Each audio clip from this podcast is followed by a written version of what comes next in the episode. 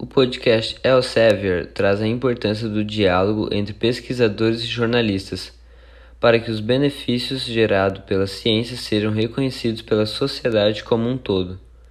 Nesse podcast há uma participação especial de Sabine Righetti, jornalista, especialista em ciência, mestre e doutora em política científica pela Unicamp e coordenadora da agência Body. A conversa contou também com Letícia Arcoverde, do Nexo Jornal, que apresentou o projeto Cientistas Brasileiros que você precisa conhecer. A série apresenta vídeos de mini biografias de pesquisadores do passado e entrevistas com pesquisadores do presente e se encaixa na proposta do jornal digital. Focado em um conteúdo analítico e explicativo e menos baseado no juro jornalístico. Já Juliana Bianconi, da revista Gênero e Número, falou sobre o trabalho de levantamento de informações e apuração de pautas contextualizadas com questões de gênero e raça.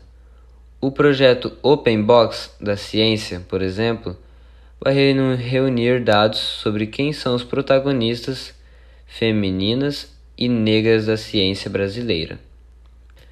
Acho que a percepção da jornalismo científico já mudou muito, mas ainda há um caminho a ser fomentado entre repórteres e pesquisadores. A imprensa tem que entender que o tempo da ciência também é importante. Professor de matemática. Propópico criou o canal para explicar a disciplina estudantes. O canal conta atualmente com mais de um milhão e meio de seguidores. Uma vez que entrei no avião e o Pedro Bial, apresentador de TV, estava lá, fiquei surpreso quando ele veio me cumprimentar e disse que o filho dele estudava comigo.